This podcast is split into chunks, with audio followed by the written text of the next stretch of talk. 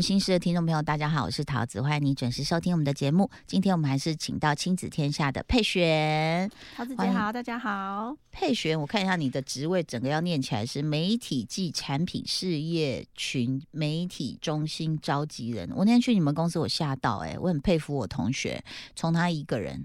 然后带着一个员工，到现在好像两三百个员工。对我们公司大概有两百五十个人左右。亲子天下这个杂志做的有多好，而且他们推的相关的书籍，我觉得都是经过精选的优良书籍，所以我觉得这是台湾的一个很重要的资产。因为事实上现在少子化的原因，所以真正为孩子愿意去做的事，大家会先。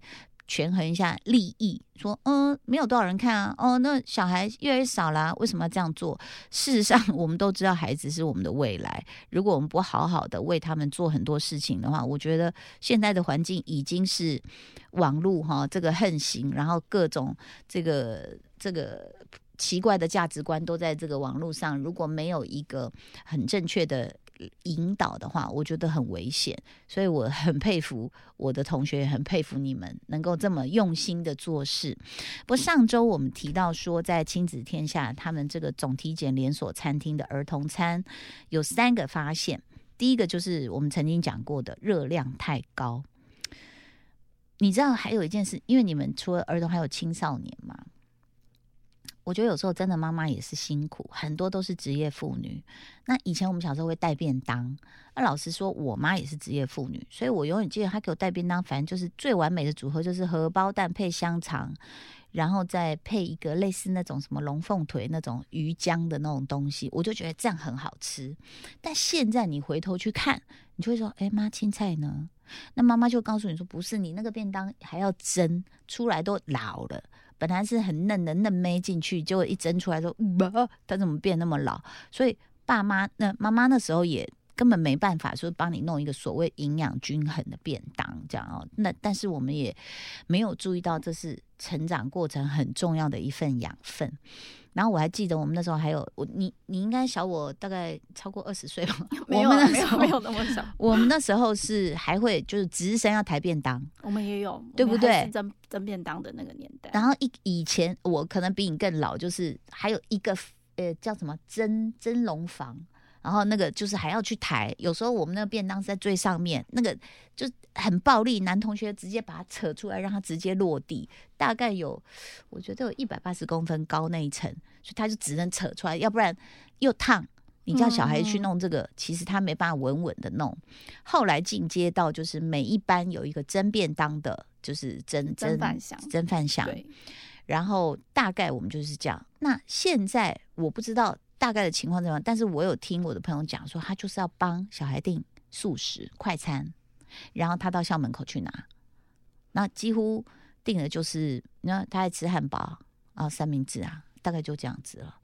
那所以，我我不晓得这个呃，是不是各级学校现在都几乎是营养午餐比较多。国小、国中是营养午餐比较多。对，国小、国中是。那像我朋友那个国高中，但有时候也是可以说有的没有营养午，是都有营养午餐吗？几乎都有，但是你可以选要不要订。对，你可以自己选择嘛。然后，所以如果是没有的话，你可能就是吃。学校热食部有一些学校热食部，那没有的话，你就是像刚刚桃子姐讲的，可能家长帮你订，甚至有的小孩会自己订哦，就是会绑爸妈的副卡，对，就那他一定就是订汉堡、炸鸡、薯条，然后同学就投以羡慕的眼光。但是你这样讲的话，我觉得美国人很可怜呢，因为呃，我女儿她的 学校，他们就是所谓的食堂哦，永远就是只有两个派系，一个就是美式。一个就意大利面，就这样。所以我说，那你都吃什么？他说：“妈妈就是炸鸡啊，汉堡啊，薯条，要不然就意大利面。”我说：“那还有呢？”他说：“没有，就这样，就是这两种替换呢。”真的，他们没有生菜或什么之类的。呃，美国很好玩，他们会有一个什么，给反给你一小包那种小胡萝卜啊，我知道，对，然后就啃嘛。可是问题是，小孩会不会啃，你也不知道啦。而且那个没有很好吃。是 是，所以其实我觉得美国人的饮食相对是失衡已经很久了，所以他们的糖尿病和心脏病就非常的严重。这样，还有他们的糖瘾症也是，因为他们 我们上次在讲，他们的可乐都是用公升在卖的，然后那个素食店里面拿一个纸杯，你就可以无限畅饮。而且里面每一个都是甜的。我那我终于找到一个 T，然后我就去接那个 T，我是还好我接了一口，以后 好甜哦，找不到，我就知道后来我就喝水。所以其实国民的健康，我觉得美国真的是令人觉得担忧。但是美国好就好在它运动量大。我觉得这是相关要配合的。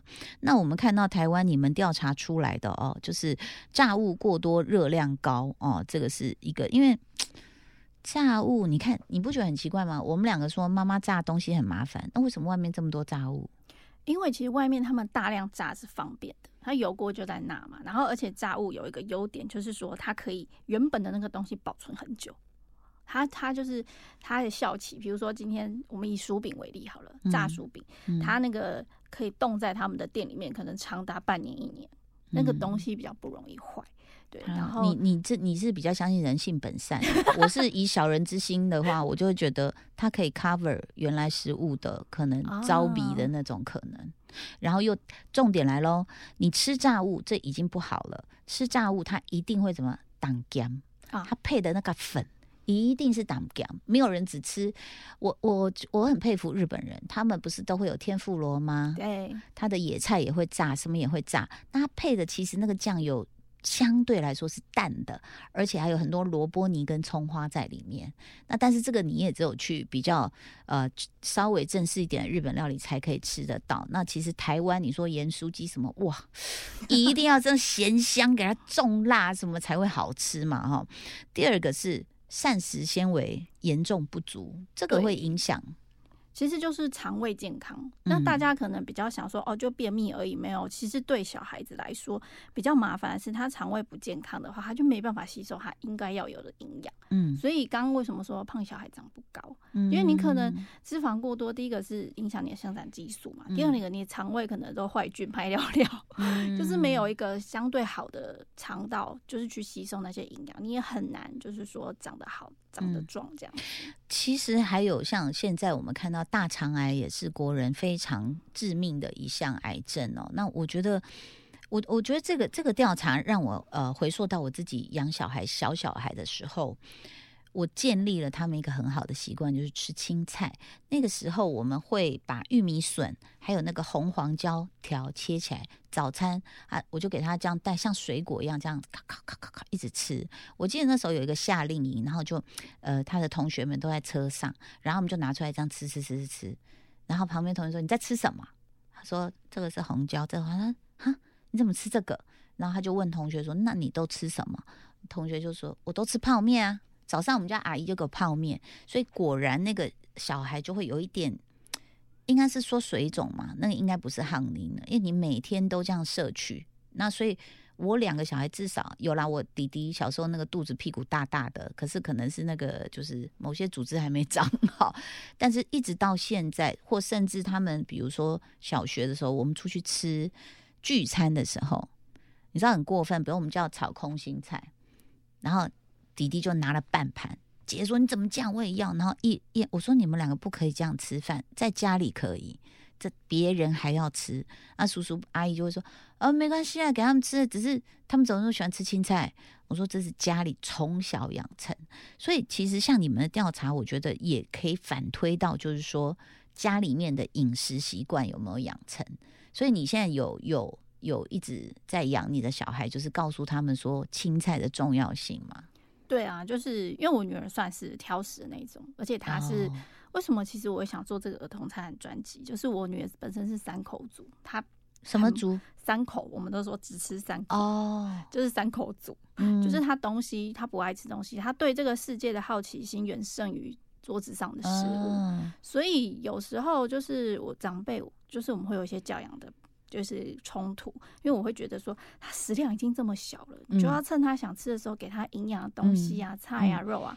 可是长辈就很爱点儿童餐，就是说爱的爱家下都好一家，就让他吃啊。很悲惨呢。对，所以我们就会希望餐厅其实也可以有一些营养的餐点可以选。那明白。我自己的做法是我女儿就是因为她对其他事情太有兴趣，我通常会讲故事，嗯，就是绘本。嗯，那我们比如说有什么爱吃青菜的鳄鱼啊，或者是什么挑食的小奈奈啊那样的绘本，我觉得他接受度就会比较高。嗯，他吃的时候，我就会鼓励他说：“哦，小鳄鱼很喜欢吃这个，哎，嗯，或是哦，小奈奈不吃这个肚子痛啊，你要不要吃吃看？”嗯，我觉得他接受度就会高。明白，辛苦的妈妈，我们都要用很多方式，对不对？哈，这个当然，我觉得呃，养成很重要，所以大家不要认为说他不吃就不要给他吃，不行，你要用方法，而不是骂他、凶他，说你不吃会死哦，什么也不是用这种恐吓的。像我我真的就是尽量去找，哎，这好甜，好好吃。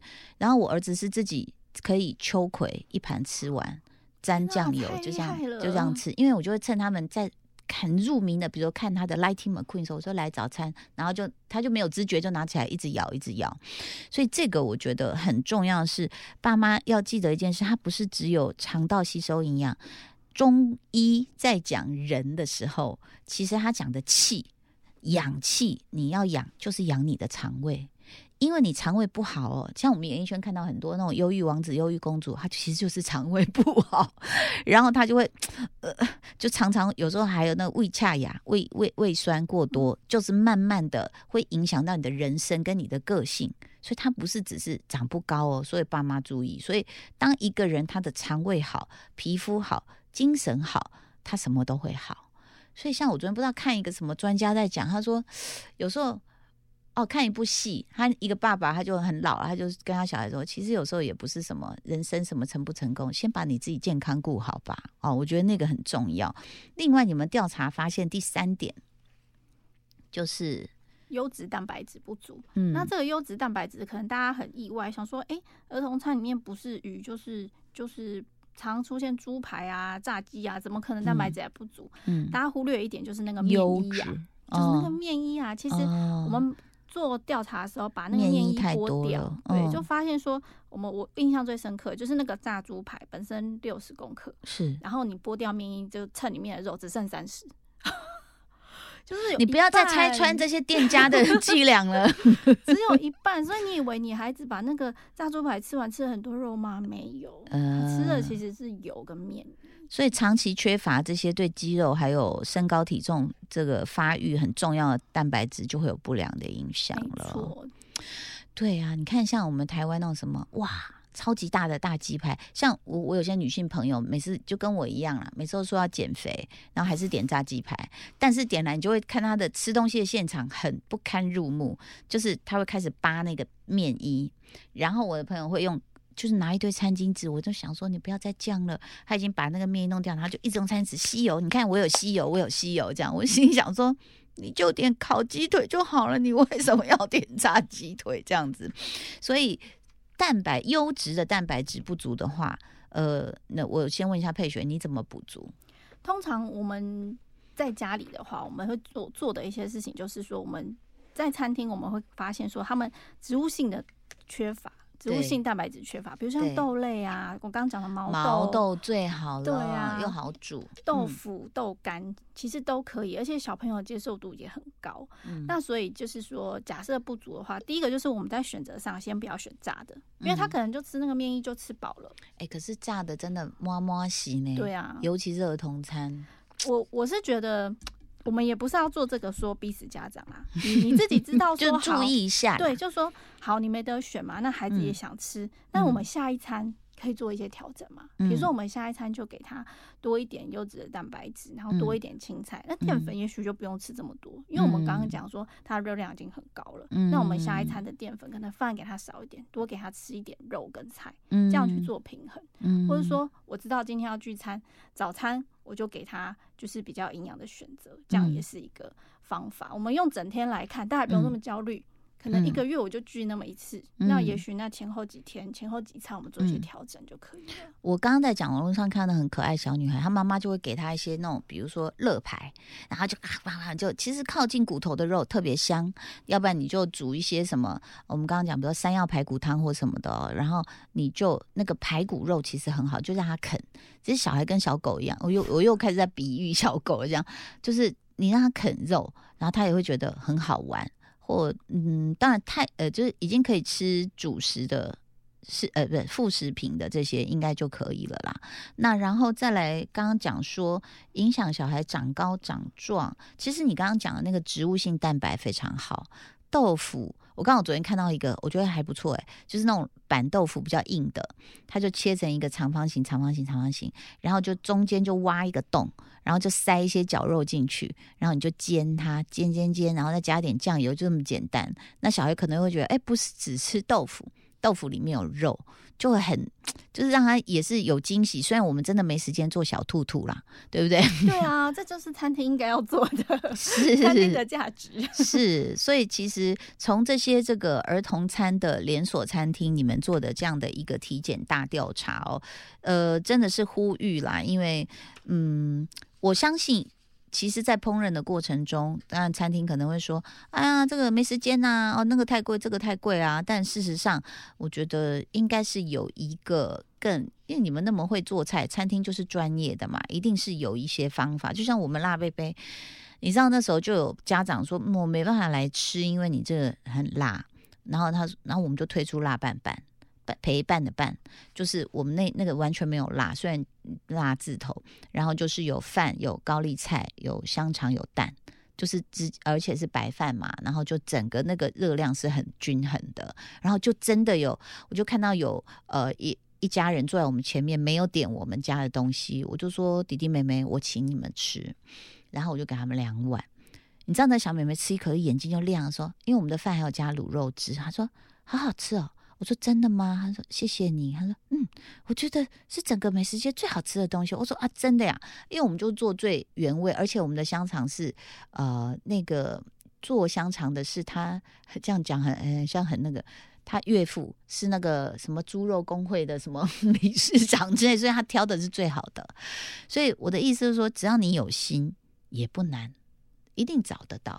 对不对？那但是我也想问一下，像亲亲子天下这样子公布之后，你们会期许他们有任何反应吗？应该说，我们希望透过这个调查，然后让就是说家长你有意识，然后餐厅也愿意就是说哦去改善，就是说不不不是说你只去想说这是小孩喜欢吃的，是去思考说有没有更营养的选。那第三个，我们也希望呼吁政府，就是也许可以再做一些更积极的事情，比如说我们有无烟餐厅啊，我们有什么适合就是无烟餐厅，无烟无烟就是禁烟的，不能抽烟，无烟餐厅，或者说我们有所谓的健康餐厅，就是低油餐厅，我们有这些标章，那是不是我们也可以为儿童做一些，就是哦。这家餐厅的儿童餐做的很好，我们给他一个就是优良儿童餐的标章。对，就是希望大家重视这些事啦，不要觉得说儿童餐，因为讲实在的，很多商家都会跟我们回复，我们其实有偷偷去问，他们就说啊，儿童餐的业绩就那么一点点。嗯，可是我会觉得说。呃，假设如果今天你连这个细节都注重的话，对爸妈来说是一个很强烈的吸引力啊。嗯，没错，就是当然是业绩是一点点，但是绝对有很多的替换方式啦。因为像比如说你高丽菜季，你就多一些，呃，像我们就是清炒，我们高丽菜真的甜甜的，好好吃，小孩都很爱这样子。所以我觉得真的还是食神的那句话，只要有心，一定都可以做得到这样子。但是我觉得台湾的饮食文化一直是。在悄悄的做改变，比如说路上的素食餐厅越来越多了，是一个。然后我觉得很感动，是像东区啊，你看你看那种主力战场啊，就慢慢出现一些所谓的营养餐盒，它里面大家就在推所谓的舒肥鸡、舒肥牛啊，然后那个呃叫什么花椰菜啊、洛梨，洛梨可能。我觉得是比较相对贵啦，但是在 L A 其实也是这样两两极化。我看到的是大概每一个早午餐店都有洛梨，然后都有 kale，就是叫做羽衣甘蓝。羽衣甘蓝的营养价值非常的高，但当然它的成本相对也会贵一点。然后像在上海这个几很多年前，我就已经看到一个叫 Wagas 的餐厅，就是。他们推的东西也是大部分，就是它沙拉里面就是很多的坚果啊，羽衣甘蓝、洛梨这些都会是，你可以看到这些指标一直在改变，就是呃大家对于自身营养的一个要求。但是当然相对的，你知道昨天吗？就是某个假日，我们家就突然就因为很热很热很热，但我们就想说，哎。有一间麻辣锅店，它的冷气很强，我们就想去坐在里面喝一杯什么桂花什么的，这样。下午四点打电话去全满，然后就想说，Oh my god！所以台北人下午四点是在狂嗑麻辣锅吗？就是，而且那家店就是从就一直到半夜，其实都是满的。所以你会看到这个两极，就是有有一些注重营养的人，然后一直在运动的人，也有一些就是你知道二十四小时 在吃麻辣的人。希望大家还是注意自己的这个身体健康，同时也能够多注意。其实也希望亲子天下或许下次也可以。当然，因为你们叫亲子天下啦，其实亲。或许也可以做老人的这个营养，因为我觉得在现在的市场上，像日本，因为他们老龄化社会已经很多年了，所以他们很多有关老人营养食品的一个观念，但台湾很少，就是。即食对老人来说，那种即食品就是可以打开来，有的甚至不用热，或是一些营养补充。日本都已经行之有年，可是台湾确实比较少见一点。所以这个期待亲子天下有更多更多这个为我们全民，不管是学习或者是健康资讯各方面的资讯呢，有很多的这个呃提点啊补充。谢谢佩璇哦，好，谢谢大家，谢谢，拜拜，拜拜。Thank you.